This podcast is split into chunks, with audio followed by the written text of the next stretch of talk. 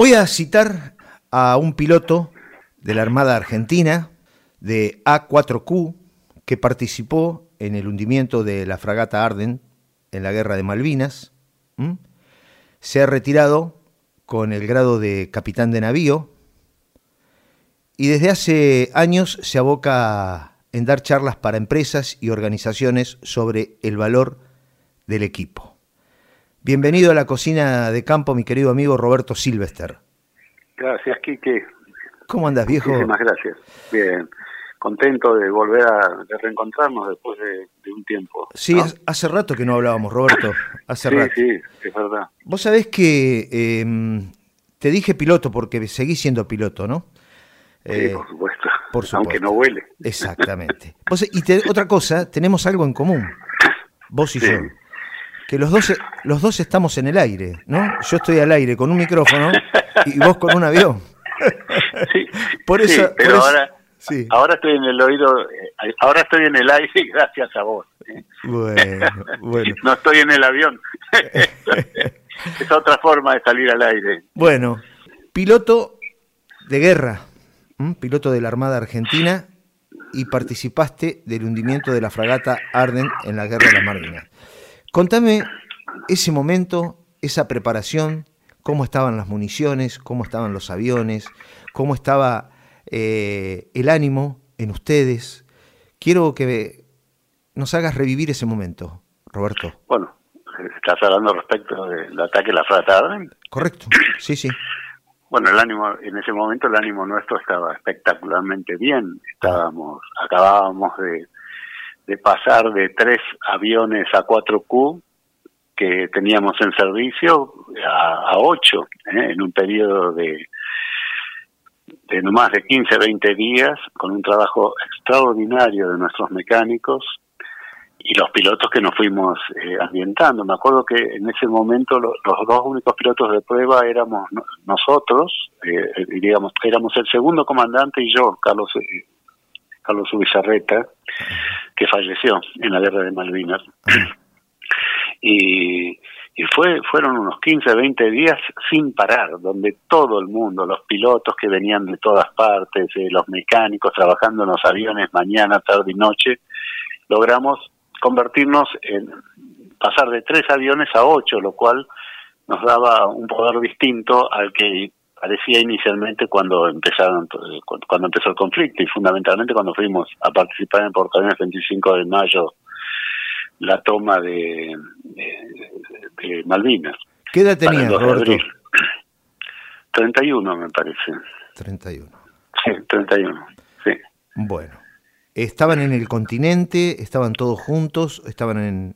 Bueno, no, nosotros empezamos eh, el 2 de abril, participamos en la toma de Malvinas, pero sin, no fue necesario que, hubo, hubiera operaciones. Todos saben que esa fue una operación incuenta, debía ser incuenta y se cumplió como tal. Este, se cumplió tal cual como era la orden, o sea, incuenta desde el punto de vista de la sangre inglesa.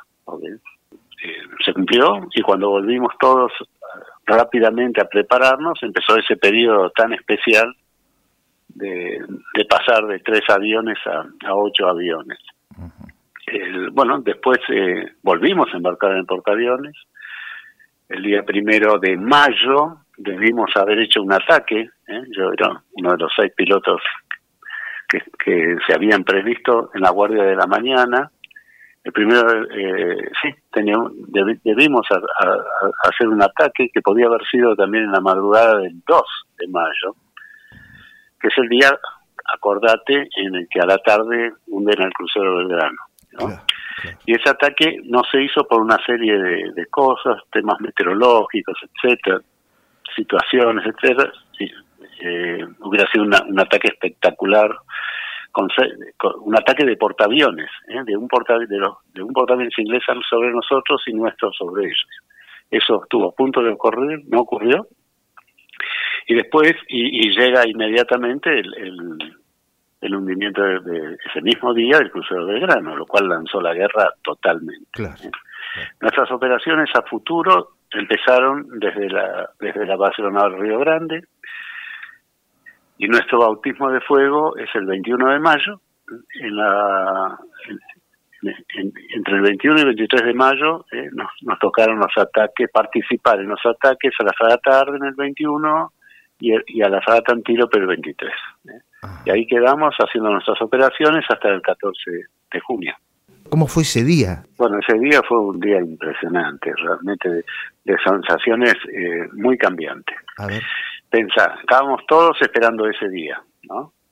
Los seis de la mañana, eh, o sea, íbamos a volar con seis aviones, ya lo habíamos decidido así, y, y, lo que hacíamos es alternábamos las guardias de la mañana día por medio. Entonces, había seis pilotos, éramos doce pilotos seis pilotos de A4 listos a volar en las mañanas, en la mañana de un día, y a la tarde, a partir de la una creo que era, tomaba guardia la, los, otros seis. ¿eh? Entonces, como todos estábamos convencidos de que el primer ataque iba a ser en una madrugada, tal cual como ocurrió, eh, eh, coordinamos entre todos nosotros que la mejor forma era cambiar, cambiar este cambiar día por medio la guardia, ¿eh? para que todos tuviéramos parejo y todos tuviéramos la, esa misma oportunidad, así que te tocaba un día a la mañana, al otro día te tocaba a la tarde, y la y a mí ese día me tocó la guardia de la tarde. Eh, los pilotos de la mañana hicieron hicieron un vuelo, acuérdate, tremendo, acuérdate que la meteorología cambiaba todo el tiempo, que, que volábamos 700 kilómetros para ir, 700 para volver, volviendo con fallas o con averías, este, que no, que la probabilidad de, de rescate era mínima, absolutamente mínima, más los problemas que nosotros teníamos en nuestros aviones, así que la eh, eso es una cosa que no dije, nosotros teníamos tres aviones nada más, pero pasamos a ocho en un periodo de 10, 15 días. Sí, sí, ¿eh? eso, esa decisión, hizo que nosotros voláramos con las alas fisuradas, voláramos con los cañones con bajísima probabilidad de funcionamiento, con, con, parte de los cohetes eyectores este, vencidos. Este, Ahora, ¿ustedes sabían que esos cohetes estaban vencidos? ¿Sabían eso? Sí, sí, totalmente, y aparte fue una decisión nuestra. O sea, no salimos dejar esto claro. Salimos igual. Sí, a nosotros nadie nos pidió que pasáramos de tres a ocho aviones. Por eso ese es un momento importantísimo de la escuadrilla. ¿Eh? Empecemos por el comandante de la escuadrilla, el capitán Castrofov, que se presentó que no podía volar, estaba, estaba fuera de servicio por un accidente que había tenido el año pasado, el año anterior en el portaaviones. Eh, se presentó cuando volvimos de la toma de, Malvinas, donde nosotros el 2 de abril no tuvimos nada que hacer. Eh, se presentó en operaciones, pidió el manual, rindió el examen y, y empezó a volar. Y realmente no estaba en condiciones de volar. Así que ya desde el ejemplo de él, lo mismo pasó con el resto de los pilotos, empezaron a venir, había dos pilotos en Francia, creo que eran Rótolo y Arca, que eh, estaban aprendiendo, iban para aprender a volar de superetandar y pidieron venirse acá para combatir con nosotros. Oh. Eh, y así otros que fueron viniendo a la escuadrilla y, y lo mismo pasó con, con los mecánicos. ¿eh? Entonces hubo hubo como una simbiosis, una decisión, ¿viste? De, sí, sí, nosotros vamos a combatir. Y para combatir, con tres aviones somos muy poco, pero con ocho es otra cosa completamente diferente. Eh, y así es, como mañana, tarde y noche trabajamos en ese periodo para recuperar pilotos, para poner los aviones en servicio. Las condiciones en las que volamos son las condiciones en las que nosotros decidimos volar. No era ninguna imposición de nadie y nuestros superiores eh, tuvieron eh, tuvieron el tino digamos excelente de permitirnos de dejarnos nos dejaron hacer viste nos dejaron que nosotros hiciéramos eh, y, y, eso nos, gracias a eso nos multiplicamos no y pudimos ser protagonistas. No hubiéramos sido protagonistas si no hubiéramos vivido ese periodo. Un periodo en el que nuestros superiores no nos podían ordenar que voláramos en esas condiciones pero tampoco nos podían frenar cuando vieron la voluntad, ¿no? Con la que todos nosotros, pilotos y mecánicos, nos pusimos a trabajar. un entusiasmo terrible. Ah, fue una maravilla. Ese momento fue una maravilla. Bueno, llega ese momento. Eh, eh, ahí aprendí, ahí aprendí algo muy importante, ¿eh? que es que porque en los momentos, viste, en que eh, de crisis, son momentos para que los superiores den libertad de acción. Y, y, que, y para que se vuelvan protagonistas los que van a tener que ser protagonistas. Y esto ocurrió exactamente de esa forma. ¿eh? Mm. O sea, con, nuestros superiores nos dieron, nos dieron posibilidad de volar con aviones que no se podía volar, ¿ok? Oh. Y, y, nosotros eh, nos convertimos en protagonistas de nosotros mismos, mecánicos y pilotos. Y gracias a ese momento tan importante de la escuadrilla sin que nos diéramos cuenta, eh, bueno, terminamos combatiendo en serio en Río Grande.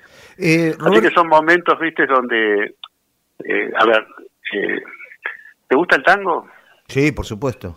Bueno, Di Charlie, un maestro famoso de Bahía Blanca, le decía a sus, a sus cantores, ¿eh? nunca respires cuando respira la orquesta, ¿no? Ah. Eso le decía él, lo primero que les enseñaba, nunca respires cuando respira, respira la orquesta. Ah. Y yo tomo eso como ejemplo eh, de, ese momento nuestro, ¿ok? Nosotros estábamos respirando, ¿eh? los mecánicos y pilotos que queríamos ser parte, y nuestros superiores nos dejaron respirar, ¿se entiende? No, no nos pararon. Sí, ahora, bueno, lo contás con una simpleza, lo contás tan sencillo, estás en un momento que sabes que te, que te pueden matar en inferioridad de condiciones eh, mecánicas y técnicas por elementos que estaban vencidos, como eran los proyectiles. ¿Cómo fue el momento que te subiste al avión, te pusiste los guantes, cerraste la cabina, ¿y cuál fue tu participación? Bueno, mi participación, ese momento es el famoso 21 de mayo. Sí. Por supuesto, mira, primero cuando los pilotos de, la primera sección, de división, salieron a volar, yo me quería morir, ¿viste? Porque en ese momento no, no tenía ni idea de lo que era la guerra. O sea, quería ser uno de los primeros en atacar. Un tema muy egoísta, pero muy lógico. Lógico, claro. En, esa, en ese momento de la guerra, que era cuando recién empezaba. Claro. Eh, así que cuando ellos no pudieron cumplir por, por razones meteorológicas, fundamentalmente, no pudieron eh, tomar eh, tomar contacto con, con los buques, eh, no, no teníamos avión tanque para nosotros en ese momento, que los proveía la Fuerza Aérea, porque había muchísimos ataques de ellos. Cuando vuelven, te imaginas, a mí me volvió el alma. Este, no podía ni creerlo. Decía, no puede ser. O sea, tengo la oportunidad de salir, voy a salir. Viste, yo, fíjate vos lo que es, ¿no? En ese momento yo pensaba como que la guerra se acababa ese día. ¿Entendés? O sea, estabas aprendiendo, ¿eh? aprendiendo una época durísima que íbamos a vivir a partir del 21 de mayo al 14 de junio, empezando a entender algo, nada más. ¿eh? Así que, bueno, me tocó, me tocó volar, hubo unas pequeñas fallas, de dos pequeñas fallas había cuando volvieron los seis aviones, entonces eso hizo que, como, como se hacía tarde, el sol se ponía temprano, etcétera, eh, no, nos separáramos. En lugar de volar seis aviones juntos, eh, salió salió el capitán Filippi con Arca y con Márquez. Y, y entre 12, 15 minutos atrás, nosotros con, con, con esos con dos de esos tres aviones, con tres de esos dos aviones que habían tenido una pequeña falla, que, que ya, ya digamos, falla que fue su, eh, solucionada de inmediato. Oh. Así que 15 minutos fue lo que nos separó. ¿eh? En el caso mío volé con, con Rótolo y con Lecur.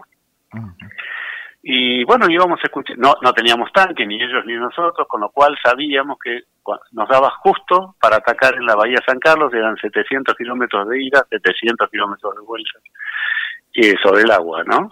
Y, y, bueno, íbamos escuchando las comunicaciones de ellos. El, ¿De los ingleses? No, no, no, no, ah. de, la primera sección que casi no hablaban, pero, pero iban, iban adelante nuestro 15 minutos. en realidad no los escuchábamos, porque no hablábamos. Pero en un momento eh, empezamos a escuchar las eyecciones de ellos. Eh. Este, la eyección de... de, el, primero que escuchamos fue al capitán Tipi. Eh. Oh. Mingo me estoy, me acuerdo, y ahí se, se cortó la...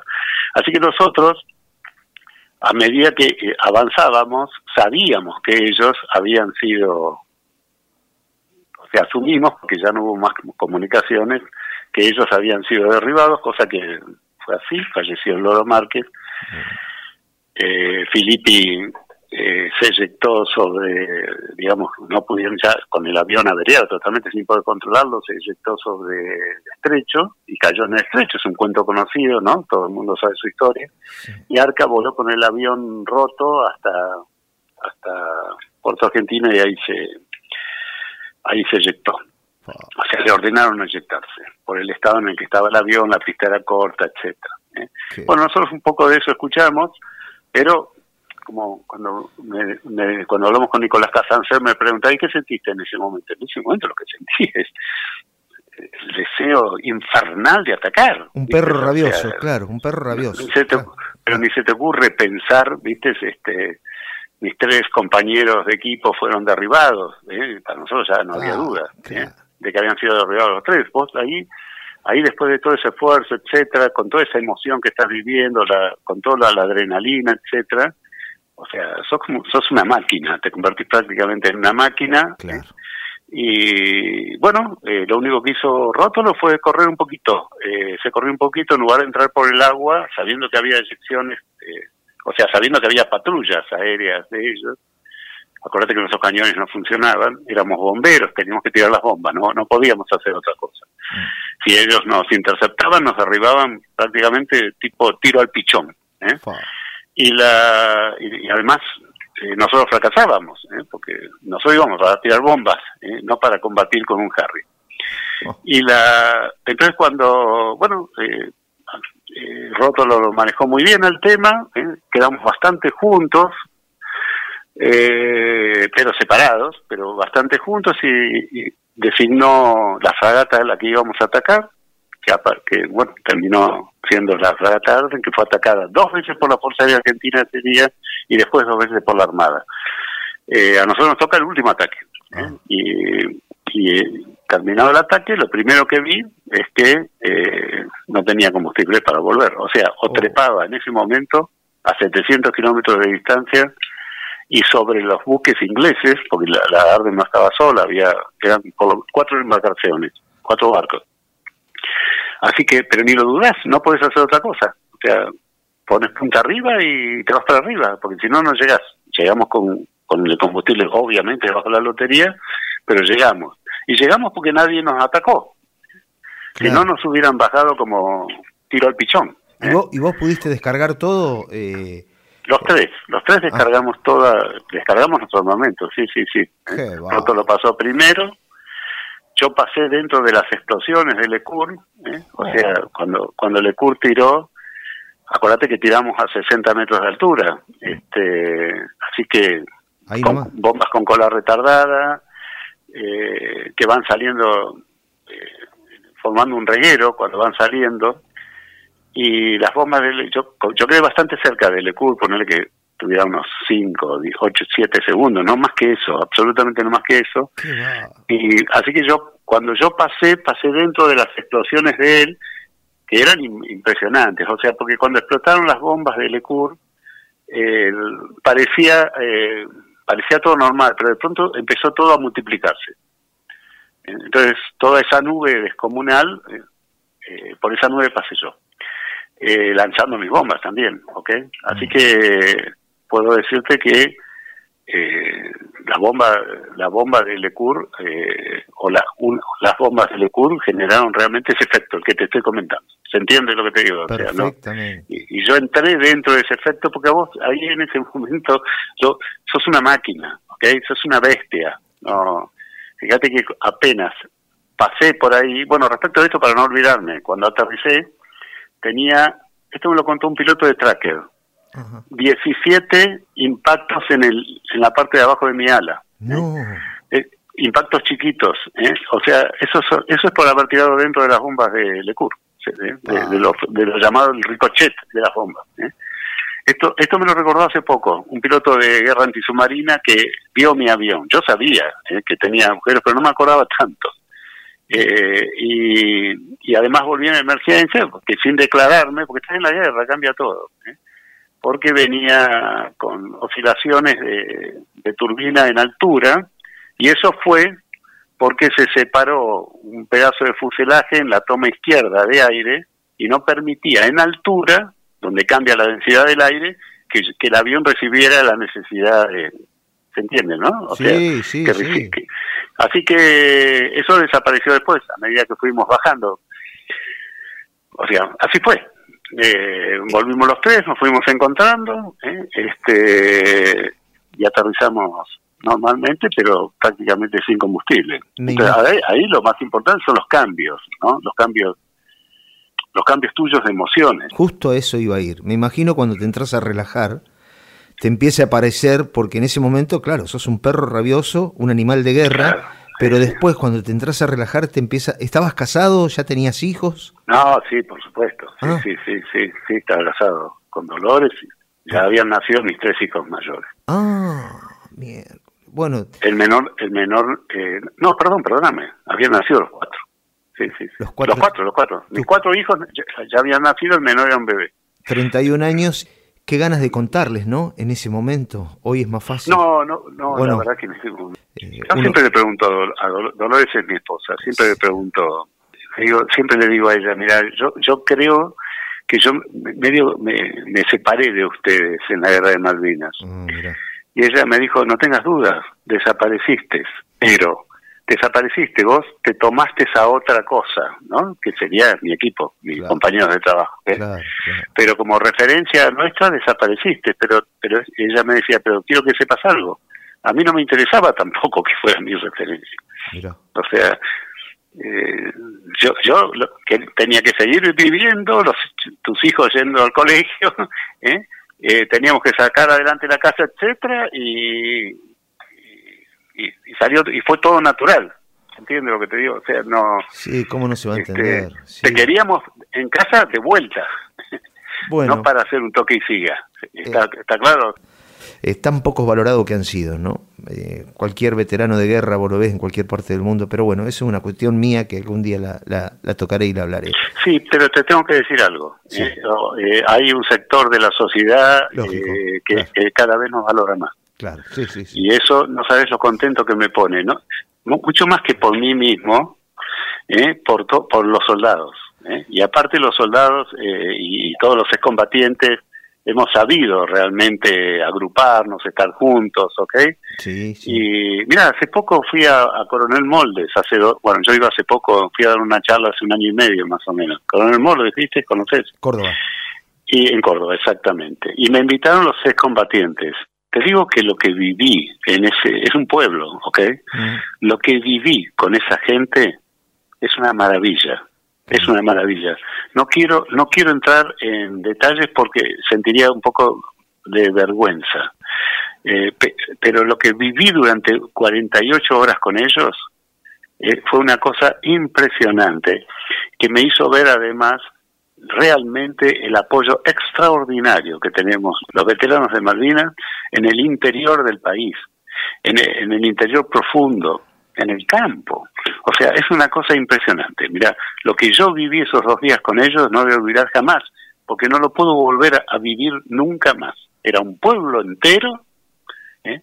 al que le agradezco enormemente este, las emociones que viví, es que, viví con ellos. Es el reconocimiento. Para ir promediando la charla, con vos se pasa el tiempo rapidísimo, ¿no? Me encanta hablar con vos. también, Cada vez que hablamos, la verdad que es, este, es un placer. Quique, me tenés que llamar más seguido, si no, me olvido de vos. Hace rato, hace rato que no, este, que no hablamos y bueno, ya te dije que te voy a invitar eh, a, que conozcas el Aeroclub eh, de nuestro pueblo, de Bransen, eh, que estamos orgullosos ahí para que veas. Me va a los muchachos tenemos desde, desde un, un amigo que se hizo un avión hasta otro que fue a Malvinas.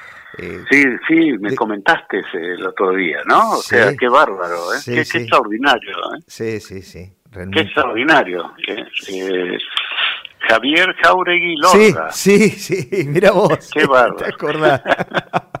Te acordás. Qué, qué, bárbaro. es increíble. Para, para él realmente un abrazo enorme, ¿eh? Con, con la odisea suya, ¿no? Del vuelo Terrible. Con a, las Malvinas. 62 pirulos salió para allá. Impresionante. A bordo a bordo de un Cirrus sí. SR-22. es increíble realmente. Sí, sí, señor. Me siento chiquito, me siento chiquito. No, por favor. Ya, bueno, ya lo vas a conocer a él, a toda la barra del aeroclub. Sí, ¿eh? por supuesto. Y después este, emprendiste un camino para motivar a, empresas, a organismos, de lo que es vivir una situación límite y cómo se, este, se supera a través del trabajo en equipo. Sí, tal cual. El, la verdad, ¿querés que te cuente un cachito? Sí, por favor. No, la verdad es que, a ver, yo siempre tuve miedo, toda mi vida, gracias a Dios, agradezco a Dios, ¿eh? porque eso me acompañó muchísimo como piloto de casa. O sea, yo opero desde el miedo. Siento miedo naturalmente, pero en lugar de reducirme, me multiplico. ¿eh? Claro, claro. Eso, eso, eso tiene una definición que se llama coraje. ¿eh? O sea, eso está escrito en todas partes. El coraje es sentir miedo, ¿no? Y desde el miedo operar. ¿eh? O sea, algunos dicen operar pese al miedo. Yo digo, no, es mucho más. Porque al sentir miedo te multiplicas, sobre todo si tenés un buen coeficiente emocional, ¿ok? Pero la definición de coraje es eso, ¿eh? es hacerlo más allá del miedo. Así que yo no soy una persona valiente, yo soy una persona con coraje. Y creo que es una... y eso me fue útil durante... Fueron 18 años casi seguidos de piloto de casa, embarcado en portaaviones, etcétera, con la guerra de Malvinas en el medio. O sea, fueron 18 años. Eh, terminé muy desgastado cuando dejé de ser comandante de, escuadrilla y dejé de volar como piloto de casa, te digo que tenía un desgaste enorme, además tuve accidentes, o sea, son un montón de cosas que se van sumando, ¿eh? pero que te van desarrollando eso, ¿eh? el, el, coraje. Claro. Y me parece que esa es una combinación bárbara. Pero debo reconocer que en la guerra de Malvinas, cuando la cosa se empezó a poner un poquito más eh, difícil, pensá que nosotros perdimos prácticamente en dos días de combate el 50% de los aviones y un tercio de los pilotos, por lo menos desde el punto de vista operativo. O sea, fue un shock enorme y había que seguir. ¿eh? Y la experiencia más grande que yo me llevo no es la suerte de haber participado en el hundimiento de una fragata, sino lo que viví con mis compañeros de equipo en el periodo que continuó, digamos, del 25, 26 de mayo al 8 de junio. ¿eh? Eh, al 14, perdón, al 14 de junio. ¿eh? O sea, ese periodo de mi vida es el periodo que, que me gusta contar. Y eso es lo que hago en mis charlas contar cómo se fue desarrollando un equipo entre los pilotos de la escuadrilla, pero un, equipo muy, muy profundo. Roberto, mi aprecio, mi admiración y mi agradecimiento por cumplir con tu deber, como lo has cumplido con, este, con todos los, los muchachos que han hecho tanto por, por recuperar las, nuestras Islas Malvinas. ¿eh? Sí, te agradezco mucho, mucho la invitación y bueno, eh, los muertos, nuestros héroes son los muertos en combate. Son 649. ¿eh? Son un montón. Mirá lo que dio la patria. Eh, mirá lo que dimos.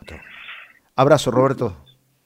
Fortísimo abrazo para vos y para toda tu audiencia. Gracias, ¿eh? querido. Gracias, viejo. Chao, querido. Chao, chao. Gracias. Roberto Silvester.